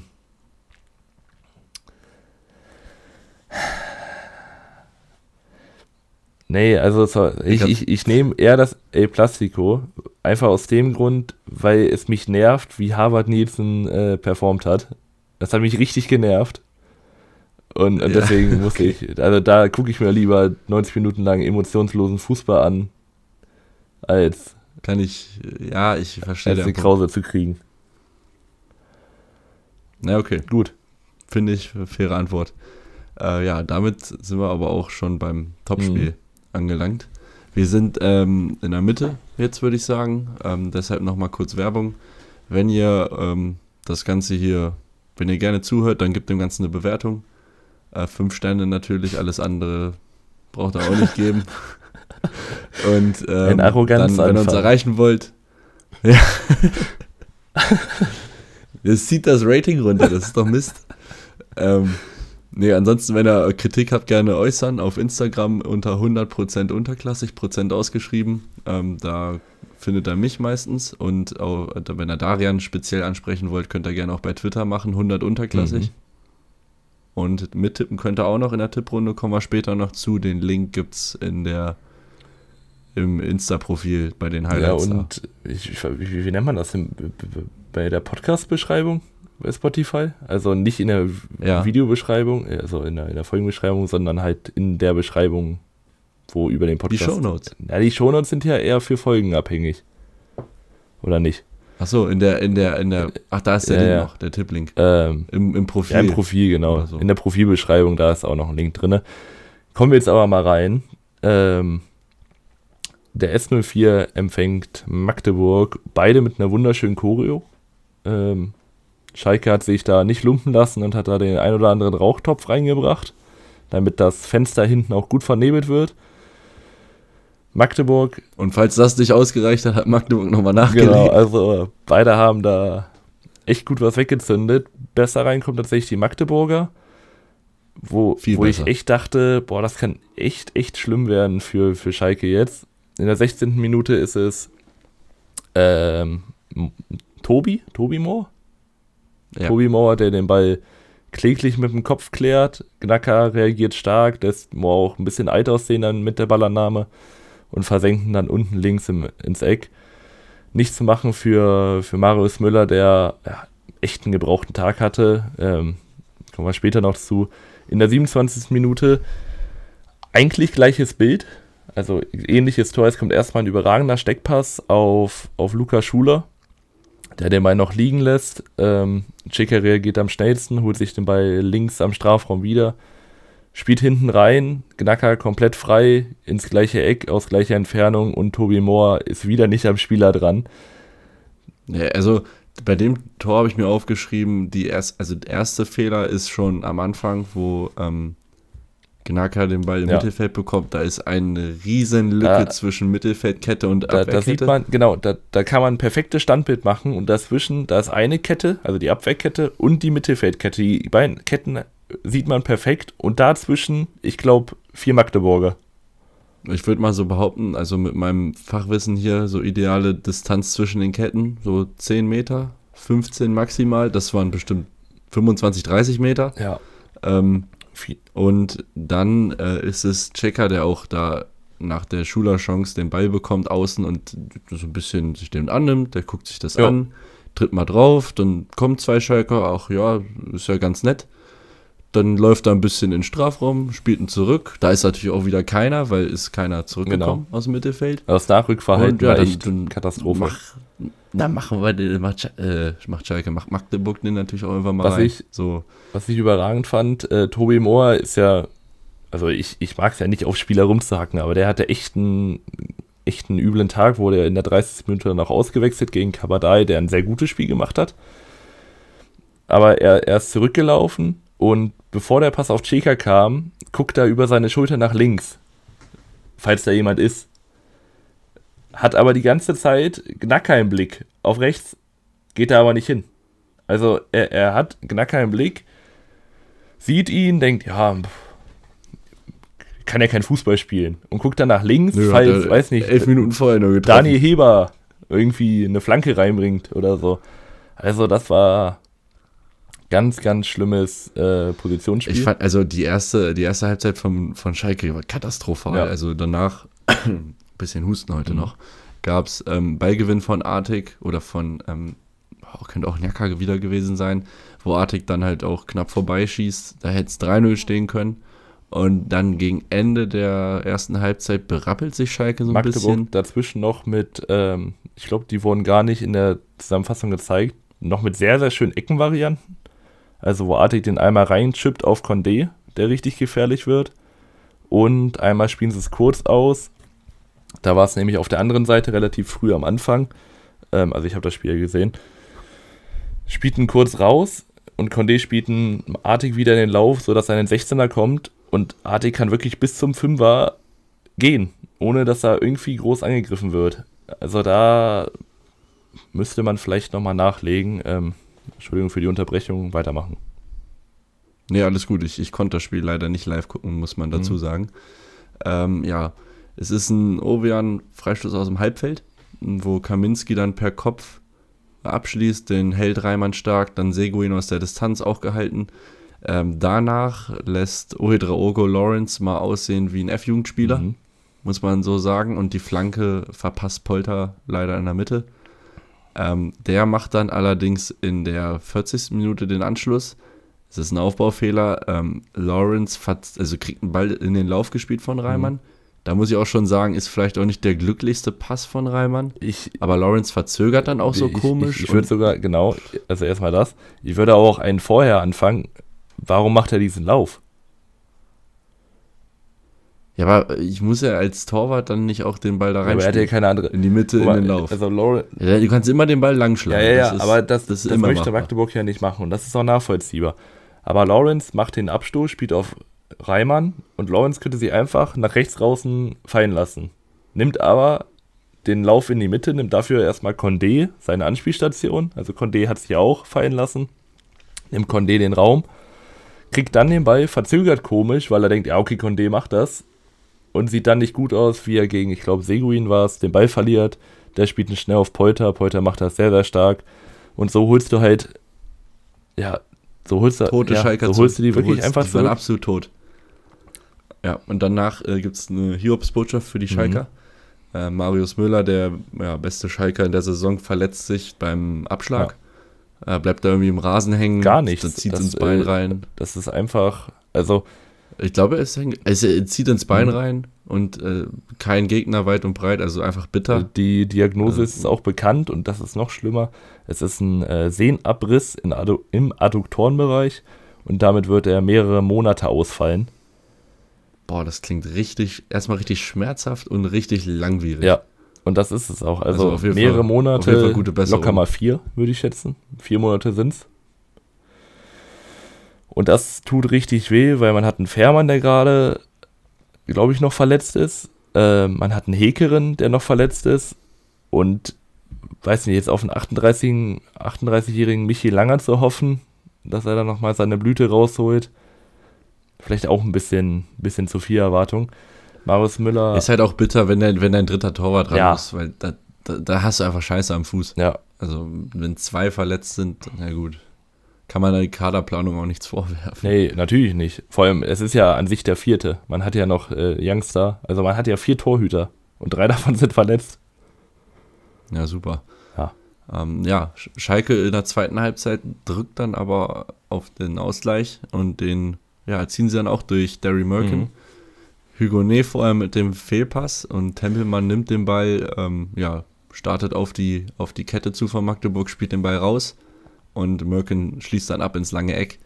Und Magdeburg holt Schalke einfach wieder komplett rein ins Spiel. Also der zweite Fehler. Aber da, ähm, also ja, Hugonet spielt einen schlechten Pass, aber Gnacker geht doch nicht zum Ball. Und das ist in der zweiten ja, Halbzeit ist, öfter so passiert, dass sie nicht mehr zu den Bällen gegangen sind. Also sie standen dann da und haben auf den Ball gewartet. Und dann sind halt Schalke von hinten gepresst und dann, also das hatte Artig, glaube ich, zweimal und Shaker und dadurch haben sie halt dumme Ballverluste. Genau wie hier. Ja. Ähm, sie schlagen dann wieder zurück, 67. Minute. Äh, Conor Krempicki, Checker, äh, mal wieder mit Platz im Zentrum, mhm. kennen wir auch schon. Der Steckpass auf Krempicki und ja, der schließt ab unten rechts. Ja. Ähm, zum 3 zu 2 danach, zwei Minuten später, kriegt Schalke einen Freistoß, den Ovejan über die Mauer zirkelt, der Ball geht rein, Reimann ist noch dran und ich sag dir, einem guten, also den hat er auch schon mal gehalten. Da fehlen ihm die Zentimeter. Ähm, vorher noch zum Tor, den Lauf von Schuler, der ist überragend, wie er einmal, also das Tor von Krempicki, Schuler startet ganz links außen, läuft einmal über, über den ganzen Strafraum und ja, damit ist diese Zuordnung von den Verteidigern ein bisschen gestört. Also Baumgartel zieht mit rein, dadurch macht er den Raum für Krempiki auf, wo dann noch reingespielt wird. Stand ein bisschen in der Zeitung, als ich das von oben gesehen habe. Da habe ich gesagt, ey, da geht gleich so ein dickes Ding auf. Und genauso ist es gekommen. Aber Schuler, Schuler ist einfach auch ein sau intelligenter ja, Spieler. Ich mag den. Ich finde den richtig gut. Ja. Also auch am Ball ist er auch was zu was zu gebrauchen. Mhm. Ähm, jetzt trifft er auch noch. Also in dem Spiel jetzt nicht, aber naja. generell. Und dann macht er immer solche Laufwege auch. Mhm. Einfach gut. Genau. Ähm, ja, drei, aber nach dem Freistoß dann steht es 3-3. Oedra Ogo dann noch aus 25 Metern an die Latte. Und dann in der 77. Minute so ein Knackpunkt im Spiel. Es ist ein ja, hoher Ball in den Strafraum und Heber ähm, hat sich was beim Ringen abgeguckt und fault Polter im 16er. Das Foul ist unstrittig, also 11 Meter, ja. das ist klar. Ich finde aber die glattrote Karte finde ich Habe ich mir auch aufgeschrieben. Ähm, mein Vater meinte auch, seit wann sind Doppelbestrafungen wieder zurück? Und ich finde, Doppelbestrafungen sind okay, wenn es wirklich einfach zu hartes Einsteigen ist. Aber es ist halt ein Klammern, ja. er geht runter. Gelb hat es auch getan. Ähm, und zwei Gründe, warum es gelb ist mhm. für mich. Einmal ist da noch ein Verteidiger in der Nähe. Das ist Nummer eins. Und Nummer zwei ist der hohe Ball, den hat Polter halt immer noch nicht kontrolliert. Das, dann braucht er nochmal eine Millisekunde oder eine halbe mhm. Sekunde für, bis er am Fuß hat, bis er abschließen kann. Ja, ja ich finde, gelb, gelb wäre auch okay gewesen. Ja, da würde ich dir zustimmen. Polter macht ihn dann. Man muss sagen, Polter auch echt die Mannschaft da mitgezogen. Ähm, die Fans auch mitgezogen. Der hat echter Motivationsreden gefühlt geschwungen. Der war super heiß. Der möchte natürlich auch spielen. Das also ist, ist ja klar. Er meinte ja auch, egal ob ähm, Terodde verletzt ist oder nicht, er möchte immer spielen. Und ich finde, er hat heute bewiesen, also Sonntag bewiesen, Samstag bewiesen, warum er spielen sollen dürfte. Ähm, ja, damit gewinnt dann Schalke. Vielleicht auch ein bisschen glücklich, weil man, also weil Magdeburg einfach aufhört, Fußball zu spielen. In der zweiten Halbzeit haben sie ihr Beibesitzspiel und nicht mehr aufgedrückt bekommen. Ähm, wen ich bei Schalke hervorheben möchte, ist. Ich ja. möchte vor, bevor wir noch mal, bevor wir noch abschließen, Castanios hat noch eine Kopfballchance ja, dann möchte ich Ito noch mal ähm, beschimpfen. Jetzt mal ehrlich, bleibt doch stehen. Also hört doch bitte auf mit diesen scheiß Schwalben, es geht mir so auf den Sack. Ähm, es gibt einen Videobeweis. Gut, das, klappt halt trotzdem ab und zu, das ist aber ein anderes Problem. Ey, da, wenn, wenn, so, wenn sowas gesehen wird, dass ein Spieler sich klar auf den Boden wirft, ey, schmeiß ihn runter. Schmeiß ihn runter, spät ihn für drei Spiele. Ich hab keinen Bock auf sowas. Ja, Geht mir so auf den Sack. Genau, und äh, ich, ich will natürlich nicht äh, ihn übergehen. Michi Langer wird dann hinten raus noch zum Matchwinner, weil er einen Kopfball von, was es Hugo? Nee? Castanios. Castanios? Ah ja, stimmt. Ja, Castanios ja. hält. Einfach überragend. Freut mich dann auch für ja. einen 38-Jährigen. Ja, ähm, du wolltest noch Spieler loben, danach würde ich nochmal zum allgemeinen Fazit ansetzen. Genau, ich möchte äh, Kabadai loben, weil er äh, Uedra Ugo so ein bisschen das Kreative abgenommen hat. Er hat das Spiel sehr, sehr gut belebt, auch von außen, obwohl er ja, glaube ich, eher so im Zentrum, zweite Spitze unterwegs ist, aber immer wieder auf Außen.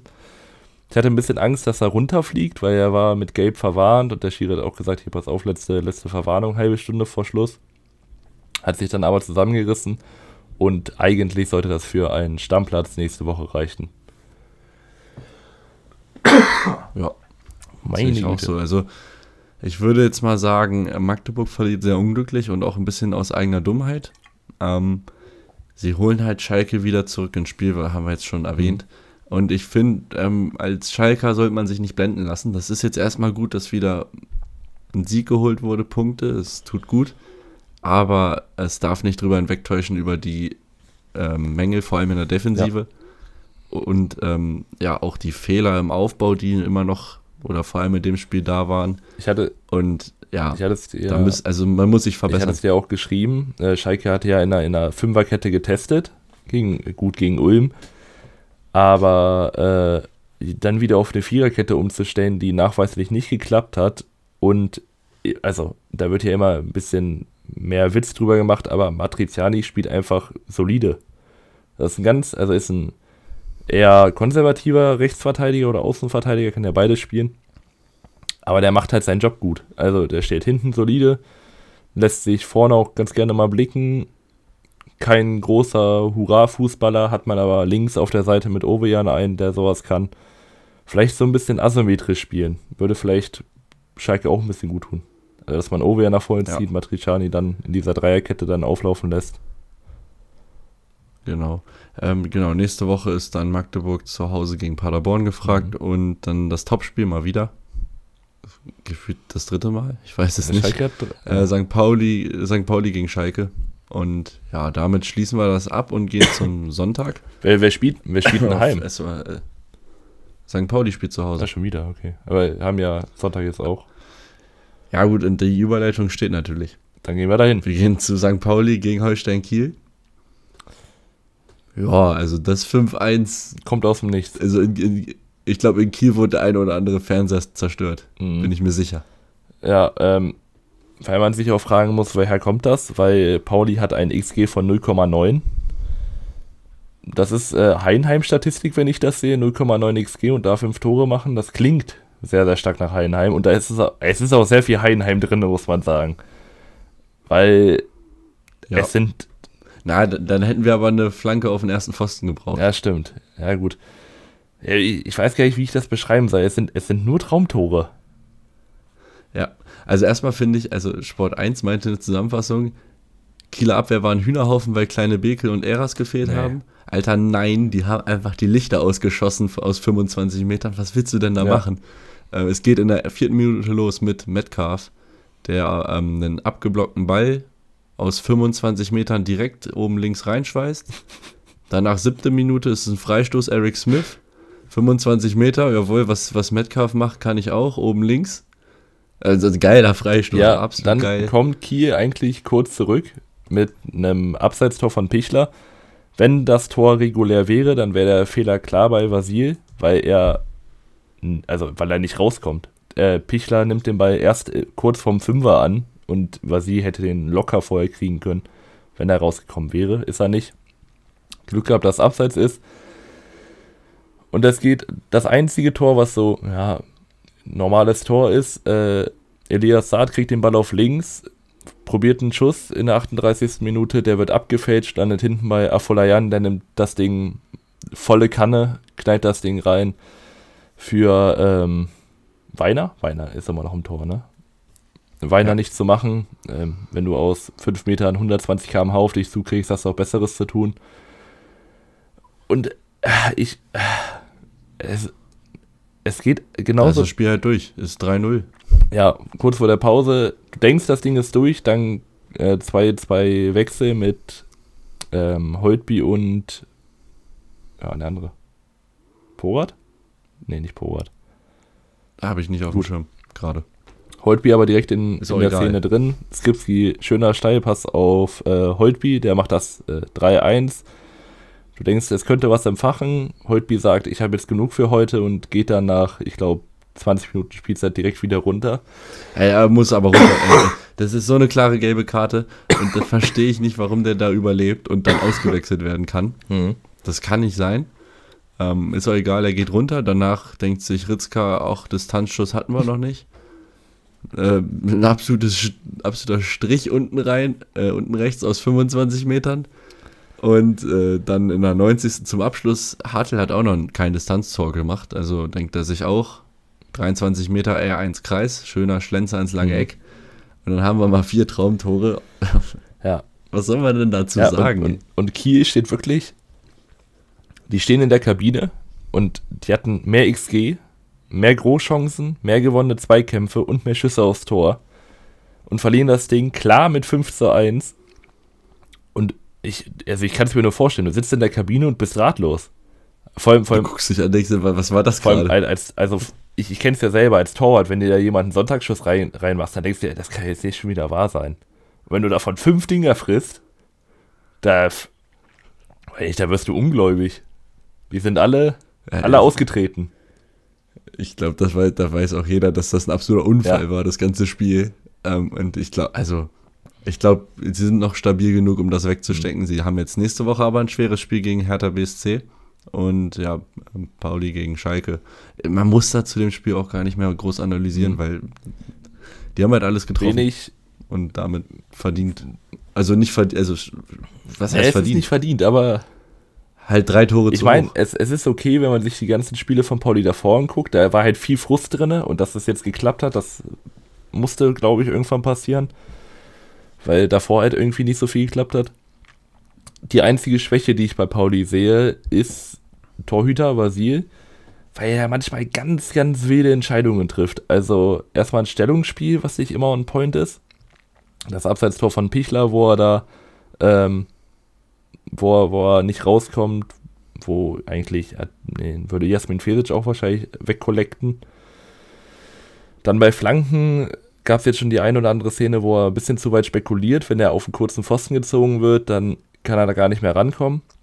Steht auch sehr weit vorne bei Flanken. Äh, das wurde ihm bei einem Kopfball von Kiel fast zum Verhängnis. Da steht er am 5-Meter-Raum und der Kopfball wird am, am weiß ich, 8, 8, 9 Meter vom Tor gedrückt. Da hat er Glück, dass er gute Reflexe hat. Muss man sagen, Vasil retten gerade noch die Reflexe, aber mit Stellungsspiel, mit besserem Stellungsspiel würde ihm, glaube ich, der ein oder andere, ähm, die ein oder andere Flugparade erspart bleiben. Ja, okay. Habe ich jetzt äh, nicht so im, im, Blick gehabt, aber. Ja, gut. Vertraue ich dir. Ich vertraue dir als Torwart natürlich. Danke. Ich will schon sagen. ähm, und dann haben wir noch zwei Spiele über. Und jetzt darfst du dir aussuchen, was du als erstes machen willst. Oder hören wir hier auf? Wir hören hier auf. Danke fürs Einschalten. Ähm, wir haben auch schon eine Stunde voll. Falls es euch gefallen hat. Ähm, nee, wo. Ach Mann, es ist kacke. Warum muss ich denn entscheiden? Ja, komm, dann, dann gehen wir erstmal nach Hannover. Die Cointoss machen? Nein, wir gehen nach okay. Hannover. Jetzt habe ich jetzt entschieden. Es ist für es ist eine historische Niederlage für Osnabrück. äh, die höchste Auswärtsniederlage.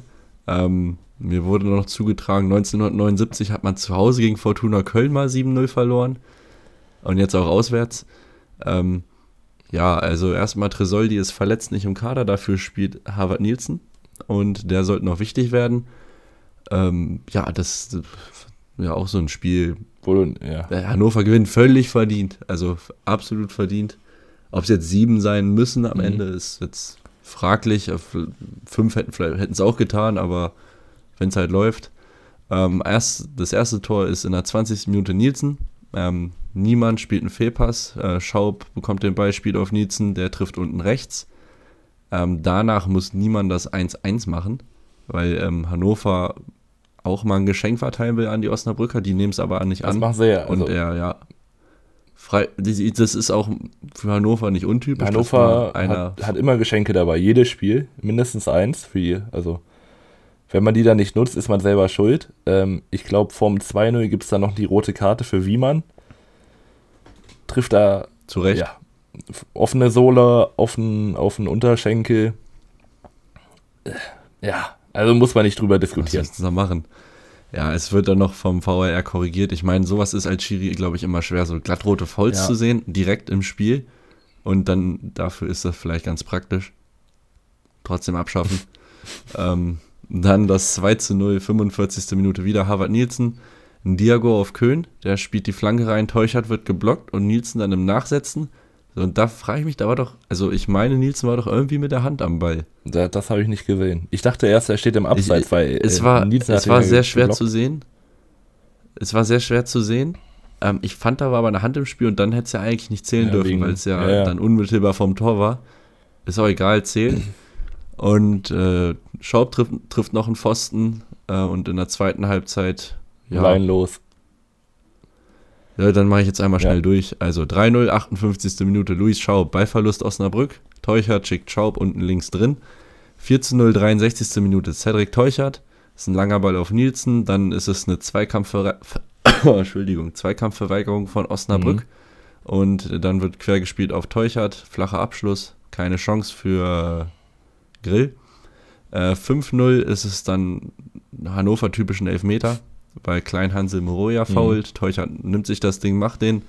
Das 6-0, 77. Minute Derek Köhn ähm, wird außen von Foti freigespielt und äh, ja, der, der, der, trifft irgendwie immer unterkante Latte rein seit neuestem, ja. wie in Fürth schon. Und dann 7-0, 80. Minute Vogelsammer bei seinem Debüt vielleicht? Ja, War das sein Debüt? Auf jeden Debüt Fall Heimdebüt. Sein, ne? Heimdebüt, sagen wir mal, Heimdebüt. Schöner Distanzschuss, ähm, schlägt links ein, auch nichts zu machen für Grill. Und damit 7 zu 0 Ende und ja, ja. vielleicht auch ein, zwei Tore zu hoch dann. 5-0 wäre auch okay, aber ja, verdient ja, Ich finde, bei, bei dem Spiel hat man dann gesehen, die eine Mannschaft spielt sich in den Rausch und die andere Mannschaft will einfach nur noch, dass es vorbei ist. Also es war dann irgendwann auch keine Rückwärtsbewegung mehr, dann wurden die Zweikämpfe nicht mehr geführt. Dann hat man auch Fehlpässe gespielt, die man normalerweise sonst nicht spielt. Aber es also es ist erstmal nicht unverdient für Hannover. Und ich finde, es zeigt ganz gut auf, wo Osnabrück in der zweiten Liga steht. Nämlich da, wo sie jetzt gerade stehen, auf Platz 18. Und es gibt nur eine Mannschaft, die da Konkurrenz macht. Ja, und die kommt gleich noch. Und was ich mir jetzt richtig, richtig schlimm vorstellen könnte, also das Gute ist, dass sie jetzt als nächstes ein Heimspiel haben. Wenn sie jetzt äh, in den Volkspark fahren, wo der HSV wartet, die gerade verloren haben und jetzt diese Bayern-Mentalität reinschaltet, okay, wir müssen jetzt richtig schlachten. Die Bayern-Mentalität beim HSV. Ja, alles klar. Aber weißt du, du weißt, was ich meine, weißt du, dieses. Ja, wenn sie mit Wut im Bauch genau. auftreten, das will man nicht. Und ich habe ich hab Angst, dass der dass Osnabrück nur noch durchgereicht würde jetzt ich, ja, ich, ich habe auch mir gedacht, Osnabrück fängt so ein bisschen an zu zerfallen jetzt. Letzt, äh, vor zwei Wochen die Niederlage zu Hause gegen Elversberg, wo man sich wirklich als Osnabrücker schon ausgerechnet hat, ey, heute muss was mhm. gehen. Und dann kriegst du so ein Ding jetzt. Also, ja, es ist halt letzter. Man, ich glaube, Schweinsteiger hat Kredit, denke ich mal. Muss mhm. jetzt aber auch irgendwie zusehen, dass irgendwie eine Besserung eintritt. Man muss einfach defensiv vielleicht stabil stehen und vorne hilft der liebe Gott vielleicht. So würde ich das jetzt versuchen Ein anzugehen. 5-4-1. Ja, einfach eine Tretertruppe werden und äh, also wenn ihr schon gegen uns gewinnt, dann tut es euch aber weh. Mhm. So würde ich da jetzt auftreten, glaube ich, als Osnabrück. Dann verliert zwei Spieler. Und ja, genau. Und ähm, ja, Hannover, also zeichnet sich Trends für beide Mannschaften ab. Ja. Hannover ist jetzt Platz 4 und steht da auch in Ordnung. Also mhm. sie sind nach einem mäßigen Start. Ähm, ich weiß auch, das Spiel gegen Elversberg, das erste, war überhaupt nicht gut. Und jetzt sind sie absolut stabil da vorne drin, haben natürlich jetzt das beste Torverhältnis auch. Man muss auch sagen, Hannover hat sich auch so ein bisschen mit glücklichen Siegen oder glücklichen Spielen auch ein bisschen da oben gehalten. Also man hatte das Nürnberg-Spiel, man hatte das Spiel in Fürth, glaube ich, auch. Haben sie schon Fürth? Oder war es letzte Saison erst? Fürth, nee, Fürth hatte, ähm, doch, ja. da haben sie 3-1 gewonnen vor zwei so, Wochen. und da. Aber das war sehr stabil, das war stabil. Ja, aber da hatten sie doch auch zwei Elber.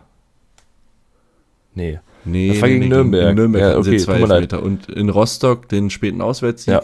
So ein bisschen über Ergebnisse reingearbeitet mhm. und jetzt kommt das Spielerische hinterher. Ja, genau. Da muss man vielleicht auch ähm, uns als Experten, kann man auch mal anzählen, weil wir die ganze Zeit gesagt haben, leite raus. Äh, vielleicht entwickelt sich da gerade was. Also man muss ja, es ja sagen. Ich sag's nicht, ich sag's nicht gern, aber ja. Also, und äh, nächste Woche ist aber der Härtetest gegen Düsseldorf. Da bin ich, ah, da bin ich echt gespannt. Das ist auch ein das gutes Spiel Topspiel. Ist, wann spielen die? Nee, das ist kein Topspiel, ne? Ähm, die spielen am Sonntag. Okay. Oh, das, das kann ich mir reinziehen live. Ja, ich nicht. Selber Spiel. Ich habe übrigens Derby, habe ich dir, glaube ich, schon erzählt. Ich habe. Äh, ja.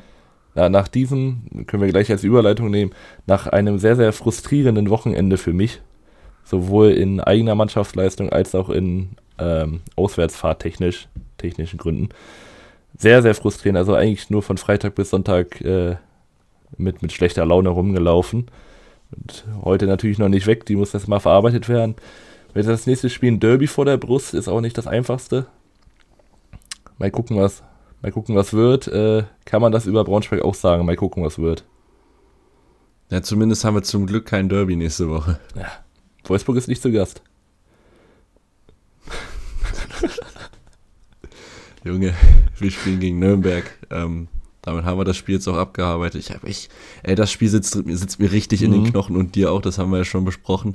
Also, boah, ich, ich bin richtig gebrochen. Ja. Also, ich habe mir natürlich nichts erwartet. Also, wir sind natürlich frohen Mutes hingefahren, aber also ohne große Erwartungen wurden auch wieder dermaßen enttäuscht. Ähm, letztendlich hat Haris Tabakovic, glaube ich, einen Fünferpack gemacht, nur zwei Tore haben einfach nicht gezählt. Ja. Ähm, es ist, ja, die Anfangsphase ist wieder dieses der Gegner hat keine großen Chancen, wir aber auch nicht. Wir hatten eine Flanke von Marx, ähm, die Gomez drüber köpft. Das ist wieder so eine, eigentlich eine Riesenchance, mhm. die du wieder absolut liegen lässt. Und dann ist wieder Ende. Und dann geht's, dann geht's bergab. Also erstmal hatte äh, Winkler zwei Aktionen. Einmal, wo Hoffmann den Winkel zumacht und einmal, wo Heber, äh, Heber, wo Winkler den Ball über Hoffmann heben will und Hoffmann den drüber mhm. lenkt. Danach ist es ein Abseitstor von Tabakovic, wo wir Glück haben, dass das gepfiffen wird, weil Rese war vorher im Abseits 18 Sekunden. Da war noch ein Abschluss dazwischen und noch ein paar andere Sachen. Ja. Ähm, da sind wir in der Mitte viel zu weit weg von Tabakovic, das kann man sich schon mal merken. Und in der 38. Minute ist es. Das ist genau das gleiche Tor. Eine Rese, ist eine Reseflanke. Äh, Griesbeck ist so AG wie Herbert im Altersheim. auf Außen. Äh, Kurucay hat Tabakovic, hat er noch nicht gehört. Nee hält Sicherheitsabstand aus äh, Respekt, ich weiß es nicht. Ähm, der Kopfball, der ist äh, gut gesetzt, aber Hoffmann kann ihn noch mhm. halten und im Nachschuss ist der Ball dann aber drin. Das ist erstmal gut zusammengefasst, es geht auch gleich weiter. Erstmal möchte ich sagen, ähm, allgemein die ganze Auswärtsfahrt war eine glatte 6. Also Ey, das kann an sich die Fahrt. Ey, hör mir doch erstmal zu, bevor du hier auf einmal schon wieder irgendwelche Anti-Gesänge Anti gegen mich rausholst. Also, du, du weißt, als, als Hertha-Mitverantwortlicher, pass auf, da kommen jeden, jedes Wochenende 6000 Fans oder so ins Olympiastadion. Und ich weiß nicht, wie lange wir gebraucht haben. Ich glaube 45 Minuten, halbe Stunde, bis wir im Stadion drinne waren. Und dann habe ich für eine, eine Bratwurst angestanden. Fünf Leute vor mir, da habe ich auch locker noch mal eine halbe Stunde gewartet. Also danke Hertha. Ich weiß nicht, ob ihr das extra macht, um den Leuten die Motivation zu nehmen. Hat geklappt. Ähm, ist auch eklig, dass du, dass du da diese Sitzer hinstellst. Also, die haben ja keine, ich glaube, also Hertha hat ja allgemein keine Stehplätze. Ähm, ist aber natürlich auch nochmal, da geht auch ein bisschen Quote verloren, eine Mitmachquote. Ja, das ist einfach, äh, macht, macht keinen Daran, Spaß. Also, ich muss ja sagen, erste Halbzeit fand ich den Support echt mhm. gut. Und ich muss, äh, da muss ich Hertha auch mal Props geben. Man könnte auch frech sein und die Dinger als ähm, als Sitzer anbieten, wobei vielleicht gibt es da eine Auflage von der DFL, dass du Stehplätze anbieten mhm. musst. Aber ähm, so wurde es als, als Steher verkauft ja. und nicht als Sitzplatz, wobei man hätte sitzen können. Sitzer sind natürlich deutlich teurer. Ja, also, Finde ich fair, aber die Organisation war schlecht. In, also der Einlass viel zu lange. Also wenn das bei, wenn wir jetzt mit, oder wenn man mit 8000 Mann nach Wiesbaden fährt, wo halt sonst nicht so viel kommen, okay, aber jetzt fürs Olympiastadion. Eben. Weiß ich nicht. Müsste doch besser gehen. Ich, ich habe es nur mitbekommen, äh, irgendwie Behindertengänge, also oder Behindertenplätze waren im K-Block. Das war nicht bei uns, sondern auf der anderen Seite des äh, das, das vom Tor ja, da, dieses, dieses Loch. Die Aussparung. Genau. Das Loch.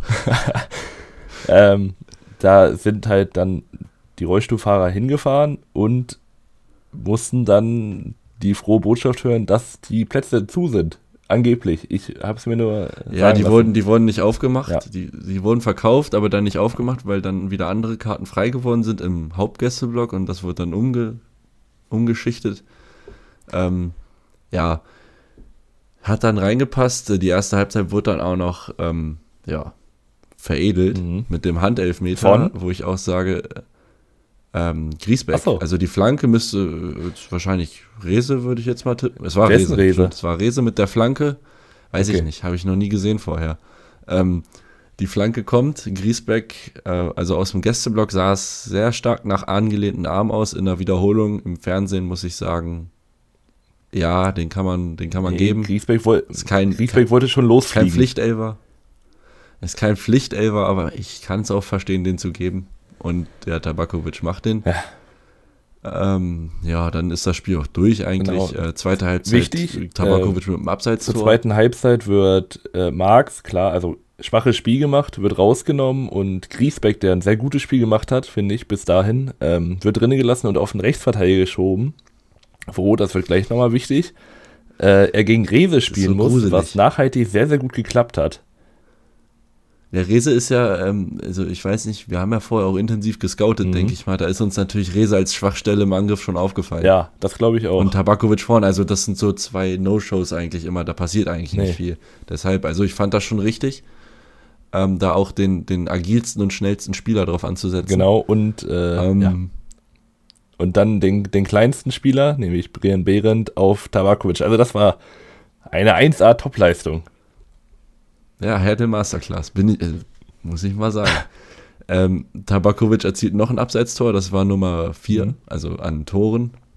Ähm, Krüger hat dann noch einen Schuss auf äh, Braunschweiger Seite, der abgefälscht wird und an Pfosten geht. Kann man jetzt sagen, ja, wenn der dann reingeht. wir 3 zu 1. A, es ist halt, es ist halt konjunktiv, er ging nicht rein und äh, B ist halt wieder ein Zufallsprodukt und nichts rausgespieltes. Ähm, danach trifft Hertha nämlich auch nochmal einen Pfosten durch Winkler, schöne Aktion. Und in der 71. Minute macht Tabakovic dann endgültig den Deckel drauf. Ähm, es ist ein Doppelpass mit Hussein. Und ähm, ja, die beiden spielen da gegen vier Spieler. Da ist ein Kaufmann, ein Krause, ein Griesbeck und ein Behrendt müsste da noch sein. Und alle, ja, stehen da. Ja. Ich weiß, weiß nicht, was sie vorhatten. Sie wissen es selber nicht. Ja, Autogrammfragen. Steht 3-0. Man muss sagen, Griesbeck, äh, Griesbeck, dieser Mann, Tabakovic macht nicht den Deckel drauf. Der Deckel war schon nach der 38. Minute eigentlich drauf. Der hat ihn nur noch mal festgeschraubt. Also der Deckel war ja bombenfest auf dem Ding. Der hätte gar nichts mehr passieren können. Und ja, wie du es gerade angesprochen hast, schöner Doppelpass von Hussein. Steht Tabakovic alleine vor Hoffmann, der einem nur leid tun kann. Der war auch nachher in der Kurve absolut fertig, bedrückt gutes Spiel gemacht, wird alleine gelassen von seinen Vordermännern. Ähm, auf der anderen Seite im Tor quasi Groch mit 19 Debüt gegeben, Heimdebüt. Auch eine ganz, Dankbares ganz, Debüt. Ja, aber auch solide Leistung. Also ein paar. Ja, ist natürlich, natürlich. Ein gut. paar Bälle, wo es Spaß macht zu fliegen, wo es gut aussieht. Auch nicht groß aufgefallen, weil sonst sagt man ja mehr Torhüter nervös und so. Ähm, hat man auch angemerkt, dass ihm das viel bedeutet hat. Ich glaube, nachher auch in, noch in Tränen ausgebrochen, als er dann vor der Kurve stand. Ja schön, sowas zu sehen. Auch als, äh, als Hertha-Fan sieht man sowas natürlich gerne, wenn dann da ein Jugendspieler vor deiner Kurve weint. Ich muss mal allgemein mal sagen, Herthas Jugend immer ja. wieder top. Ähm, also Hertha schaltet nach dem 3-0 dann so ein bisschen runter Natürlich. in Verwaltungsmodus, deshalb bekommen wir auch ein bisschen mehr Spielanteile. Ähm, Armin wird noch eingewechselt, hat ein Debüt gehabt, so sieben, acht Minuten am Ende. Ähm, macht Lust auf mehr. Ich habe da in dem Moment gar nicht so richtig aufs Spielfeld mehr geachtet. Ja. Wir haben dann noch eine, äh, eine Flanke von ihm, wo Kaufmann dann aus fünf Metern äh, ja, einen Torwart anschießt. Ja. Also, das, I mean, ja, das beschreibt Kaufmann auch ganz gut, finde ich. Da macht er den Tor, das, das, trifft er wieder nicht das mhm. Tor. So. Amino auch allgemein, also ja, wie, wie, du meintest, er hat nur sieben, acht Minuten bekommen, aber da schon ein bisschen was gezeigt, was, wie du gerade meintest, auch Lust auf mehr macht. Wird aber trotzdem nicht spielen jetzt gegen Genau, ähm, um jetzt einfach mal da reinzukommen, wir müssen so langsam, also wir müssen die ganze ich Zeit. Ich habe noch eine, eine Statistik noch ähm, bezüglich unserer Flanken bzw. Standards. Nee. Wir hatten neun Ecken. Wir hatten da einen XG-Wert, was Standards angeht, von 0,2. Das ist doch recht wenig. Und 15% Flanken bei vier angekommenen Flanken. Wenn man sich das durchrechnet, heißt, wir haben 26 Mal geflankt und vier davon kamen an. Und vorne ist es halt eine absolute Planlosigkeit. Also haben wir gehört, wir müssen die Kassette nicht nochmal abspulen, geht in die Folgen mhm. davor, da könnt ihr das hören. So, und ähm, wie man es dann halt auf dem Rückweg macht nach so einem Spiel und vielleicht auch mit dem einen oder anderen Getränk drin. Man wird dann selber zum Trainer und analysiert das hier alles nochmal durch. Und ich denke mal, du wirst mir da zustimmen. Wir sind auf, ja, also erstmal eine absolute Fehlplanung schon wieder von ähm, unserem Chef-Scout und der, der wirklich dafür verantwortlich ist, Transfers zu tätigen, weil Jens Härte ist in den letzten Jahren für geradlinigen, disziplinierten Fußball aufgefallen. Und ähm, guess what? Was wir nicht gekauft haben, sind geradlinige, disziplinierte Spieler, sondern viele Einzelspieler, die sehr kreativ sind, gerne ins 1 gegen 1 gehen und ähm, ja, defensive Schwächen, defensive haben. Schwächen haben. Dass das. Und hinten natürlich auch eine, eine, eine Altherrenabwehr. Ja. Also, das muss man ja so sagen. Es ist halt also da, wenn dann Rese anläuft oder einer, der halbwegs Tempo hat, dann ist, sind wir ja raus. Ich, dann ist ja vorbei. Ich weiß auch nicht, dann was, was Griesbeck in seinem Vertrag äh, stehen hat. Thema Klauseln haben wir vor zwei, zwei Wochen, glaube ich, schon mal besprochen. Klauseln im Vertrag, ich weiß nicht, was der da drin hat. Ob er hier so unten sein Rentengehalt kriegt oder so.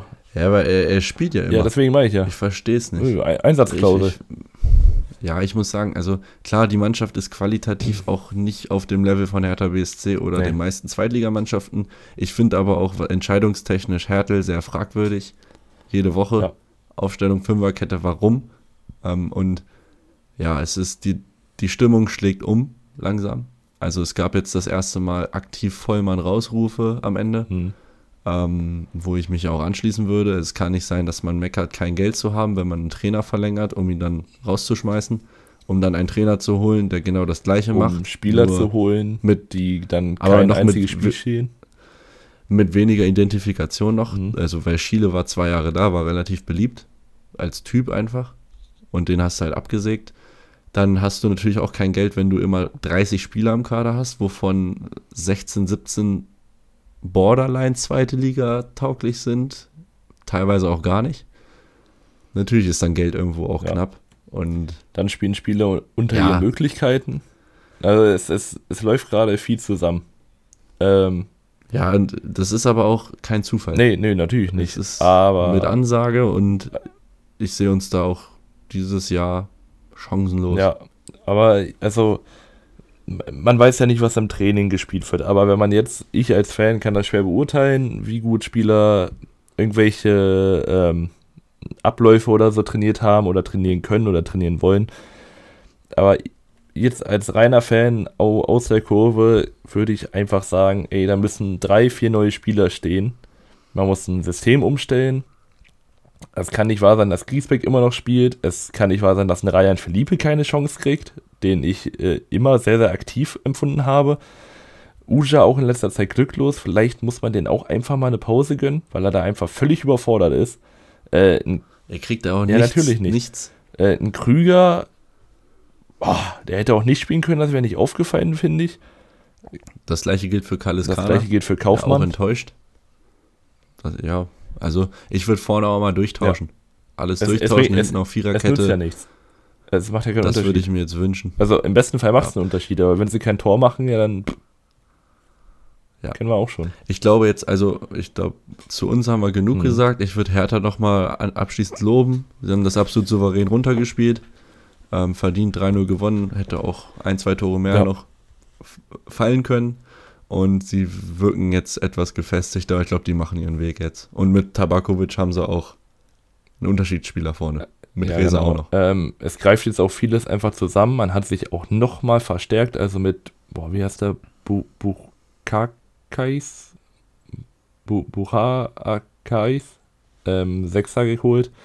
Und Hussein auch noch im Mittelfeld. Also man hat da echt nochmal aufgerüstet. Man hat jetzt bei dem Spiel hat man Duziak auf links geschoben, Karbovnik auf äh, rechts, also zwei sehr, sehr offensive ähm, Außenverteidiger, muss man natürlich auch gucken wie das dann auch mit der erstmal Rückwärtsbewegung und zweiter auch allgemein mit der. Naja. Ja? Da muss ich mal reingrätschen, mir fällt mir jetzt noch ein. Ähm, wir wollen ja umschalten und so, kontern. Ja. Wir haben in diesem Spiel null Konter gefahren. Sehr gut.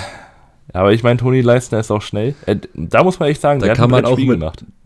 Da kann man aber auch mit hohen Außenverteidigern spielen ja. gegen uns, weil das einfach nicht bestraft wird. Ja, also Pai Dardai hat alles richtig gemacht im Scouting. Ähm, ich weiß nicht, welchen Prakti sie da an das, an das Hertha-Scouting rangelassen haben. Den sollte man schleunigst entlassen, wie mehrere andere Verantwortliche von Braunschweig. Jetzt schon viel zu lange wieder über das Spiel geredet. Äh, man könnte auch immer noch weiterreden, aber es würde dann irgendwann umschwingen und da müsste ich unangemessene Inhalte noch äh, auswählen bei Spotify. Da müsste man U, äh, Ü18 angeben. Das wollen wir auch nicht, deswegen würde ich sagen, bevor es hier eklig wird, ähm, machen wir Ende. Ja, wir gehen noch ins Tippen. Das haben Boah, wir noch stimmt. Vor. Lange, ey, ich meine, es ähm, ist doch einmal passiert, aber lange Folge. Zum letzten Spiel, zum letzten Spieltag äh, Stahlschwein. Ähm, Osnabrücker hat gelitten am Wochenende, hat aber immerhin den Tippsieg eingefahren und ist damit jetzt auch Spitzenreiter. Mhm. Ähm, dazu noch Little Lion, ähm, ist meine Cousine, mhm. hat elf Punkte. Ist äh, auch ganz solide. Ich bin auch ganz solide gewesen. Acht Punkte, 29 insgesamt, Platz 8. Äh, ja, ich war dabei. Mies. Ich war dabei. Du, du, warst dabei. Also du hast einmal Hannover einen Punkt gemacht und den zweiten hast du bei Düsseldorf. Ja, guck mal. Und das war's. Ähm, da muss nächste Woche mehr kommen. Da gehen wir jetzt rein. Ähm, Freitagabend Magdeburg gegen Paderborn. Jetzt hast du mir aber auch auf einmal hier so eine. Jetzt hast du mir schwere Schultern gemacht. Da muss nächste Woche mehr kommen. Also. Natürlich. Nee, ich, ich mache ja nur zum Spaß mit. Das sollen schon andere gewinnen. Ich möchte mich ja nicht so profilieren. Gut. Ja, was sagst du? Ich sag 2-0 für Magdeburg. Ich sag 2-1. Dann haben wir Osnabrück gegen den Hamburger Sportverein. 1 zu 3. 0 zu 2. Mhm, gut. Ähm, Spielvereinigung Fürth gegen den KSC. Schreit eigentlich nach Unentschieden. Ähm, 2 zu 2. Ja, ich gehe damit. Ähm, Eintracht Braunschweig gegen den ersten FCN.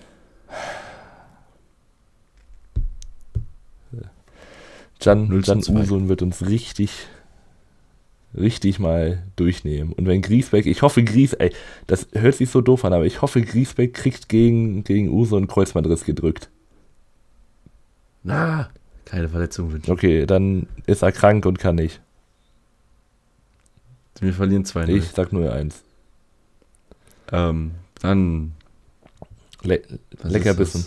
Der, der, der, der Schlager, das, weißt du, Wiesbaden gegen Elversberg. Einmal Terrorfußball gegen gegen Terrordorf. Gegen Hurra-Fußball. Ja, oder so. Boah. Ich sag 1-1.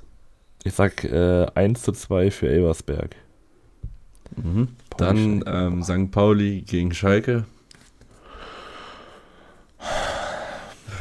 Ist auch ein Unentschieden für mich. Viele, viele, viele schreien hier nach Unentschieden. Ich. Ähm, es poltert. Es poltert in Pauli.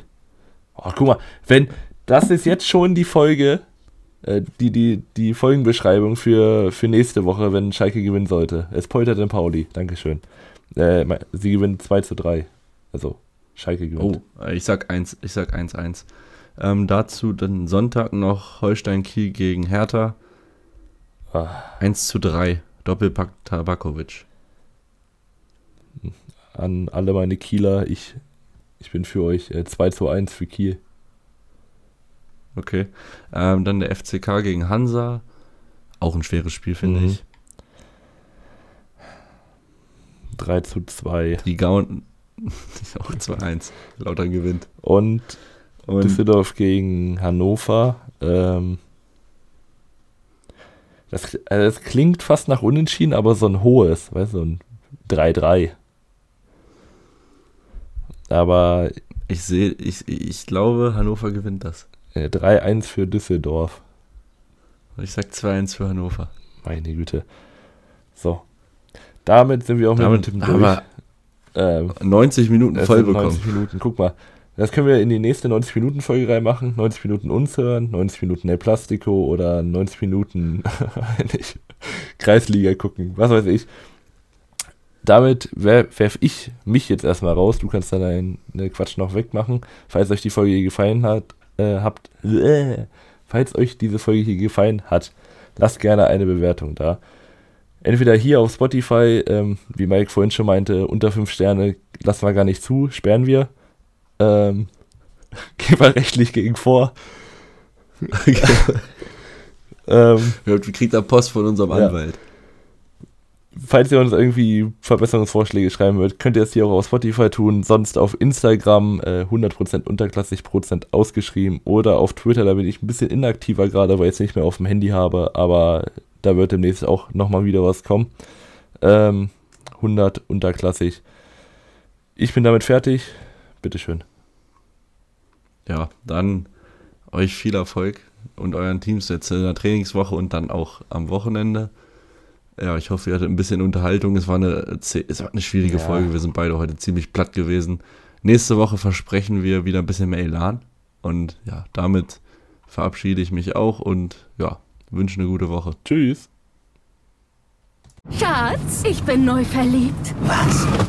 Da drüben. Das ist er. Aber das ist ein Auto. Ja, eben. Mit ihm habe ich alles richtig gemacht. Wunschauto einfach kaufen, verkaufen oder leasen. Bei Autoscout24. Alles richtig gemacht. Wie baut man eine harmonische Beziehung zu seinem Hund auf? Puh, gar nicht so leicht. Und deshalb frage ich nach, wie es anderen Hundeeltern gelingt, beziehungsweise wie die daran arbeiten.